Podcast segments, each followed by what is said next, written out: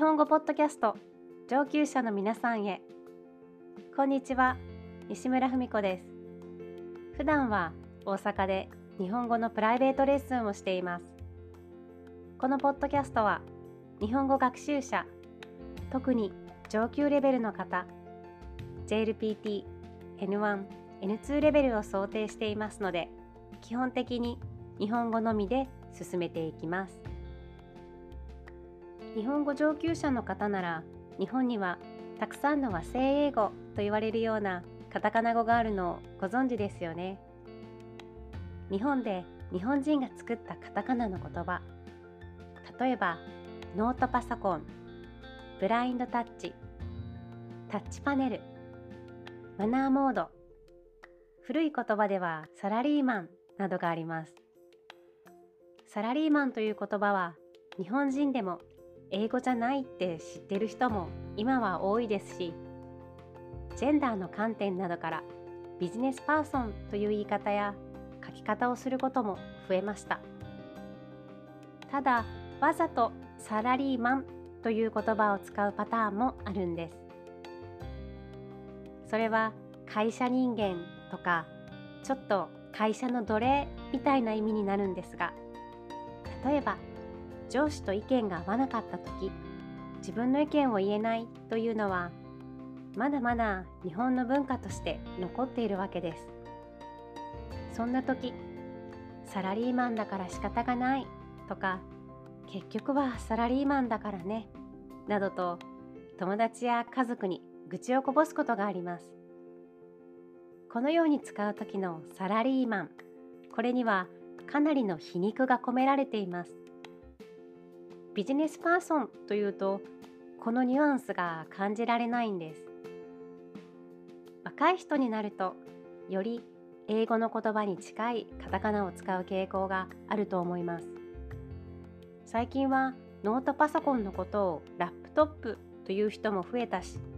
ウェブサイトをホームページというとおじさんやおばさんのイメージになってきたそうです。長く日本語を教えているので大体のカタカナ語は和製英語か本当に外国の言葉から来ているのかわかると思っていたんですけど実は先日レッスンをしている時にてっきり外国で生まれた言葉だと思っていたら日本人が作った言葉だったものがあったんです。皆さんは X ジェンダーという日本語をご存知ですか？上級レベルのレッスンで学習者の方が持ってきた日本語の記事を一緒に読んでいたんですが内容は LGBTQ+ の分類についての記事でした。X ジェンダーという言葉が何度か出てきたんです。この言葉は日本語で自分の性の認識が男性にも女性にも当てはまらない人その認識が揺らいでいる人のことなんです。この十数年くらいで目にしたり耳にする機会が増えた言葉ですが学習者の方に聞かれるまで本当に英語圏で生まれた言葉だと思い込んでいました。英語で言うと gender fluid に意味が近いそうですがこれは日本語のしかも関西から広まっていった言葉なんだそうです。ジェンダーをめぐる表現や考え方はどんどん更新されているので私ももっと学ばないといけないなと感じました。この「何々をめぐる」は JLPT の文法です。何々をめぐるや何々をめぐってという言い方があります。何々についてに近い意味で関係する対象を表現しています。ジェンダーについての表現と言い換えることもできます。巡るは周りを回るという意味で中心に何かがあってその周りのことというイメージです。自分一人で何かをするときには巡るを使うと不自然になります。例えば今日はカタカナ語について話します。これを今日はカタカナ語をめぐって話しますというのは不自然になります。